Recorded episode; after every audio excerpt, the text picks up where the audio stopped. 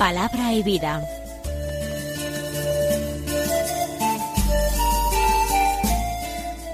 Con el padre Manuel Horta, desde Sevilla.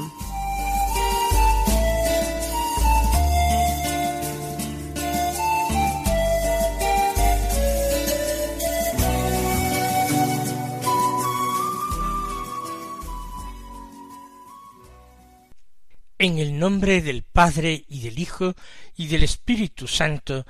Amén. Alabados sean Jesús y María. Muy buenos días, queridos amigos, oyentes de Radio María y seguidores del programa Palabra y Vida. Hoy es el sábado de la vigésimo octava semana del tiempo ordinario. Es 16 de octubre.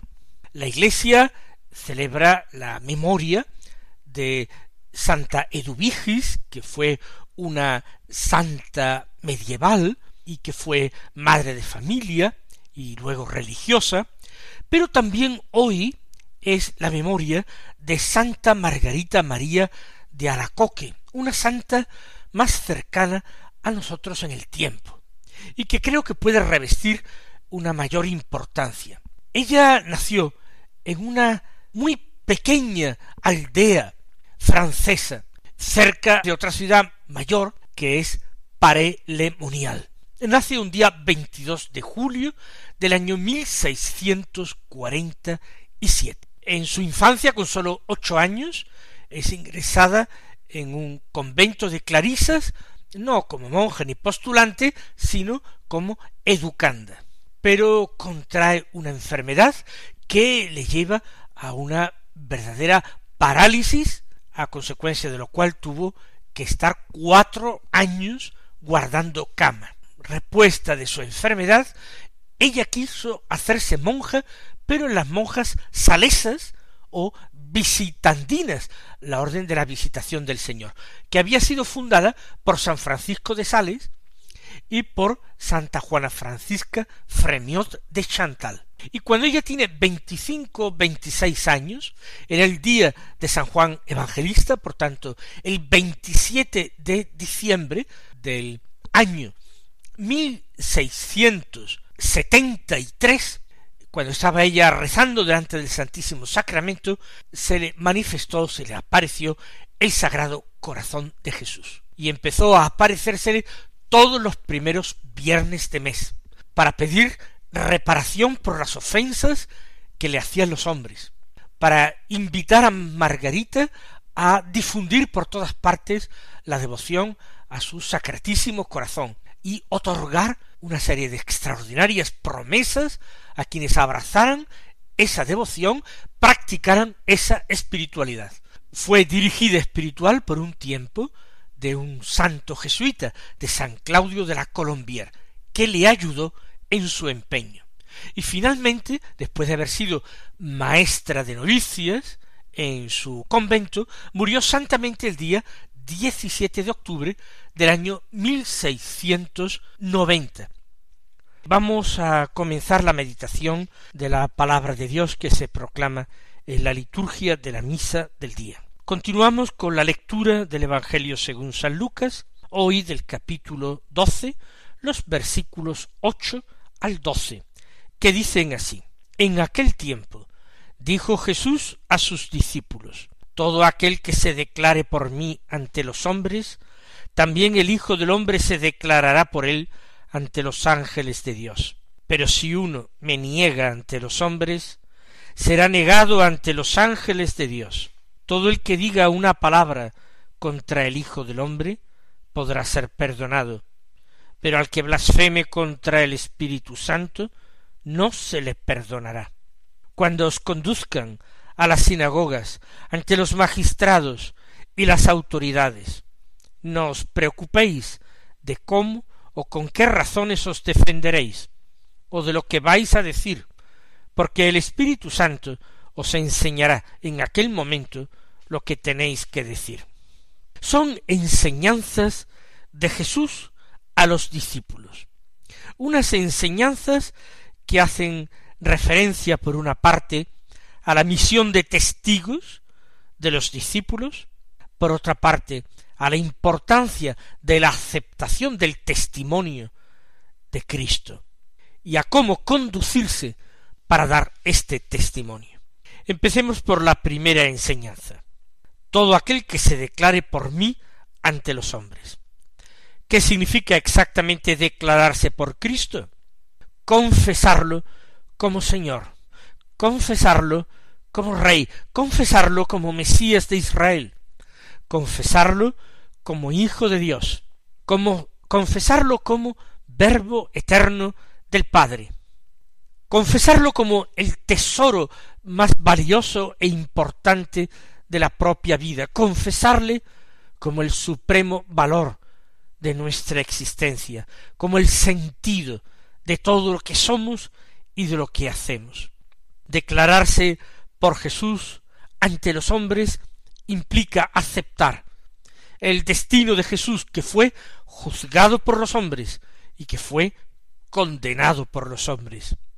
Ponerse de parte del crucificado supone precisamente esto, arrostrar por él el juicio del mundo y la condenación del mundo, para así poder sentirse uno tranquilo y confiar en el momento del juicio divino cuando nosotros comparezcamos ante el juez de toda criatura, ante el juez que juzga hombres y ángeles y otorga a cada uno el premio o castigo según sus obras.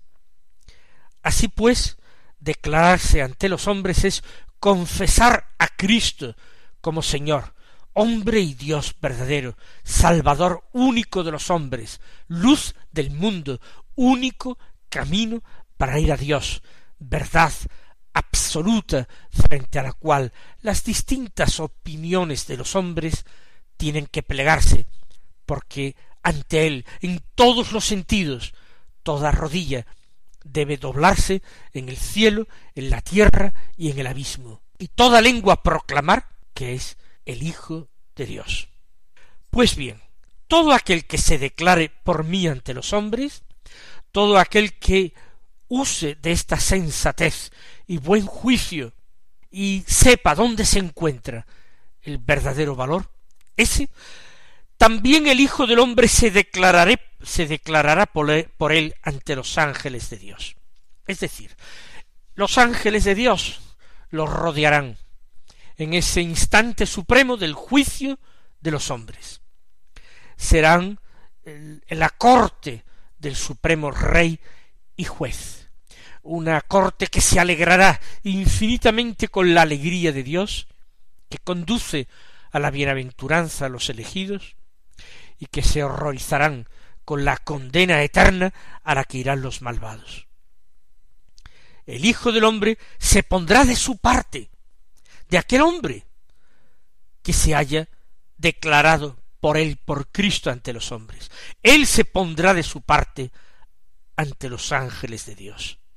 En ese juicio de Dios, que es el único que importa, el único verdadero, el definitivo, el que se haya declarado por Cristo en esta vida, tendrá un abogado. Ese abogado será el Hijo único y amadísimo del juez supremo, el Hijo único a quien el juez supremo ha concedido la potestad de juzgar a todo el universo, el Hijo único a quien el Padre le concede absolutamente todo, ha puesto todo en sus manos, el tiempo y la eternidad, el cosmos y el ser humano, como primicia excelente del cosmos. Qué alegría saber que por tan poca cosa ponernos de parte de la verdad, confesar a Cristo ante los hombres, tenemos su palabra empeñada de que Él se pondrá de nuestra parte ante los ángeles de Dios. Sin embargo, qué terrible amenaza la que sigue después. Si uno me niega ante los hombres, será negado ante los ángeles de Dios. El que por cobardía o por comodidad, el que por falta de generosidad, por falta de fe, por falta de amor, no confiesa a Cristo entre los hombres, el que se avergüenza de él, el que siente bochorno de ponerse de su parte o miedo, el que piensa que ponerse de parte de Cristo es pérdida, cuando no es sino ganancia, el que actúa así, lo que puede esperar es que ante los ángeles de Dios, en el justo juicio final, él lo negará. Este no es de los míos. Qué terrible será entonces esta palabra si Cristo Jesús nos reconoce como discípulo a uno de los hombres que sean juzgados.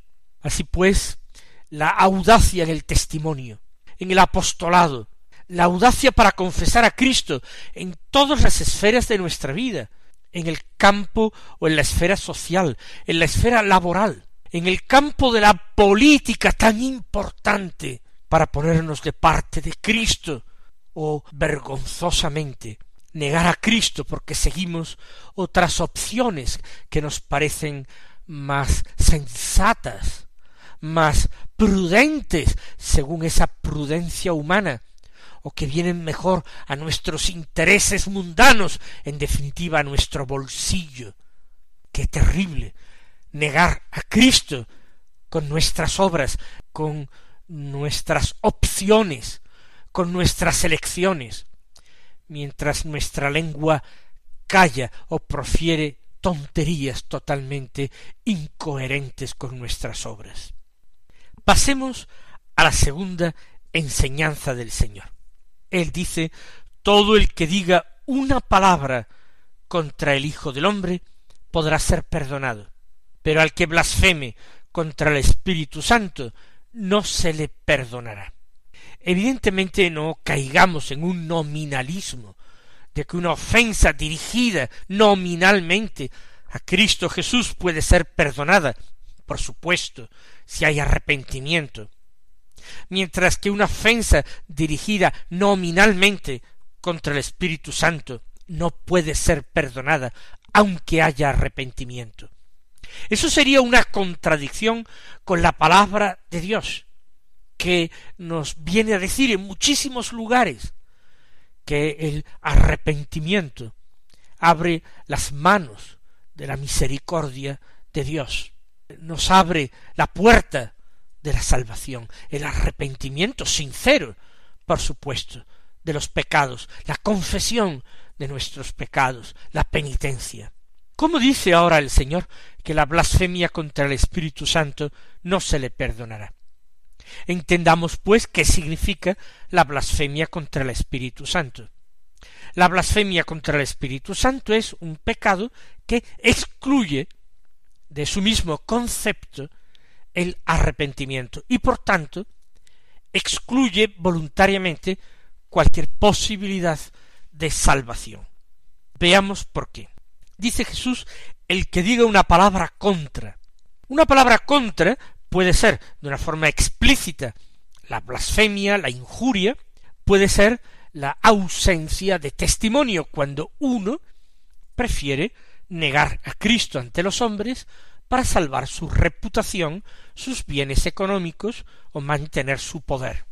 Pero eh, el que peque contra Cristo, que es camino, verdad y vida, tiene la posibilidad, porque no ha de faltarle la gracia de Dios mientras viva, tiene la posibilidad de arrepentirse.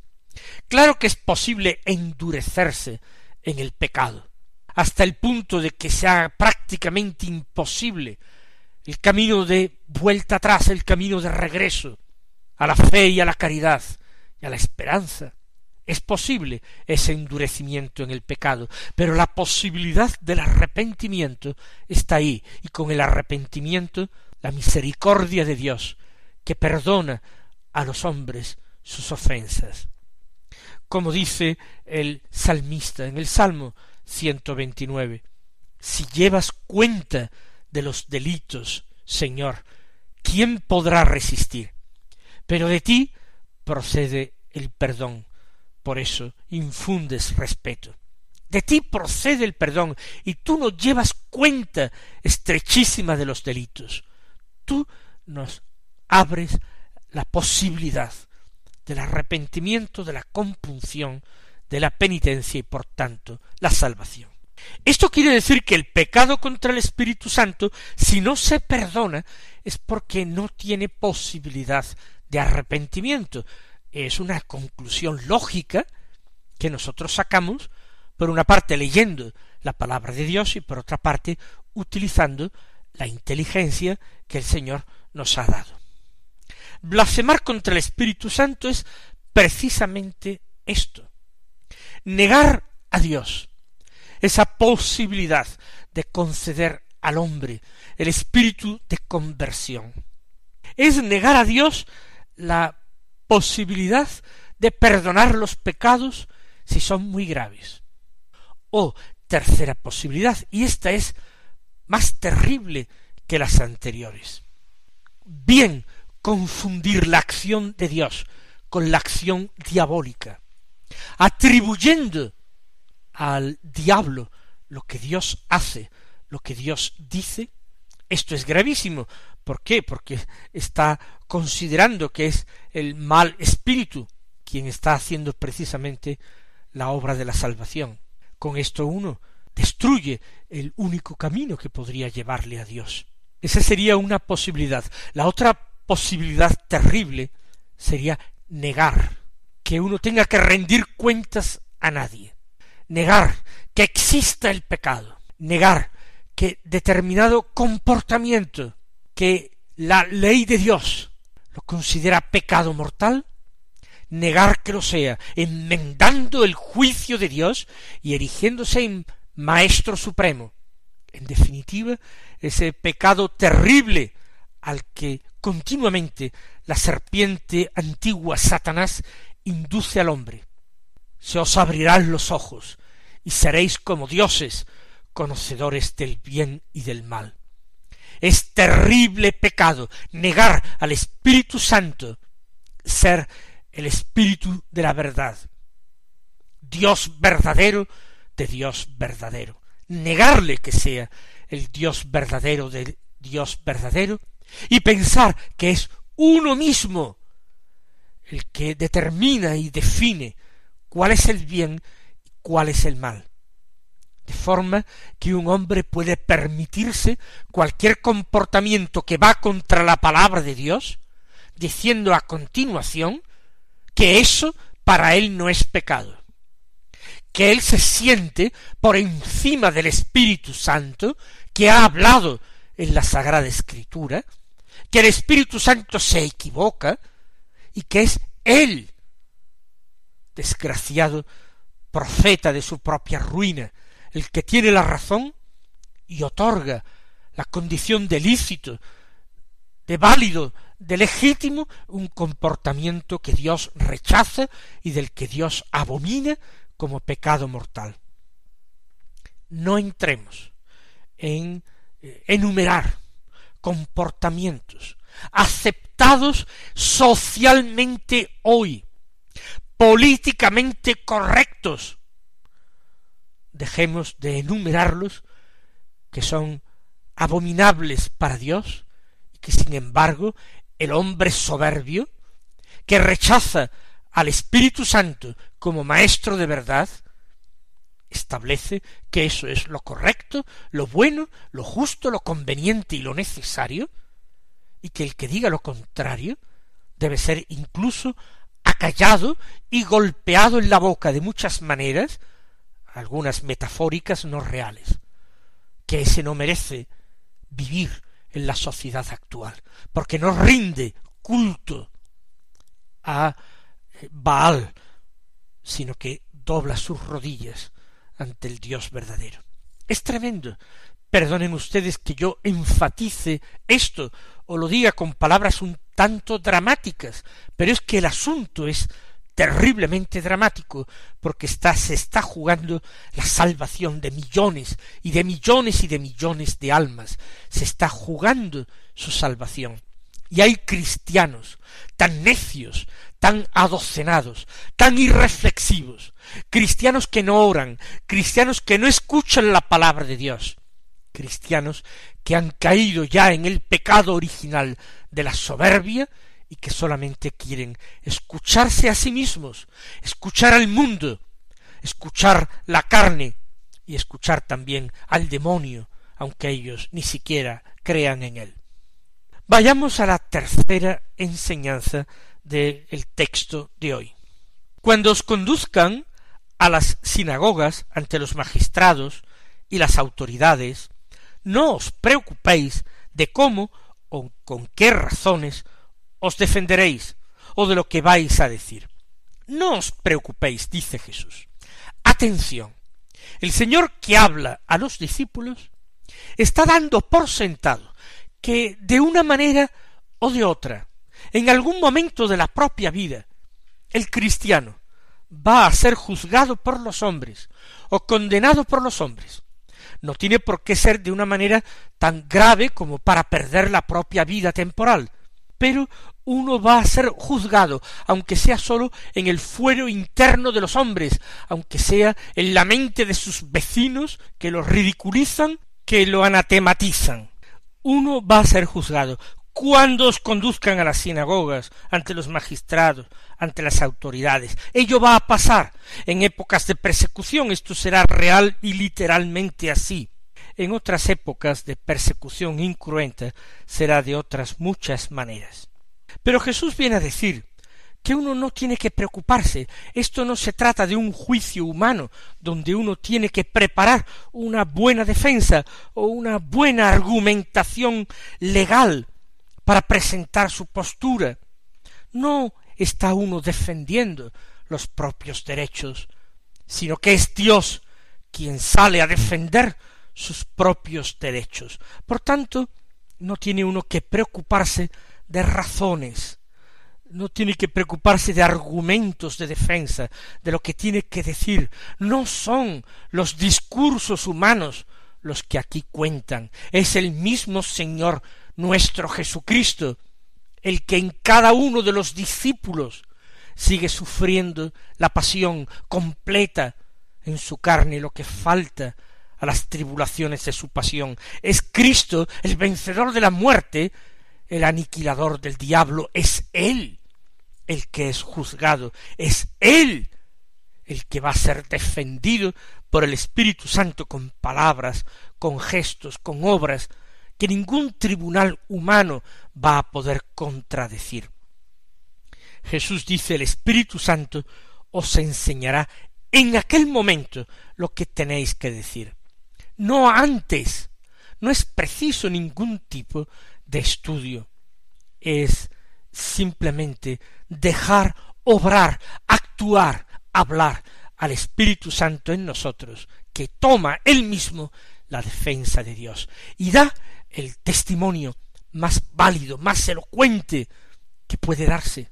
El máximo, el testimonio de la propia sangre, el testimonio de los débiles en el cual Dios es glorificado, el testimonio de los mártires. Mis queridos hermanos, que el Señor os colme de sus bendiciones y hasta mañana si Dios quiere.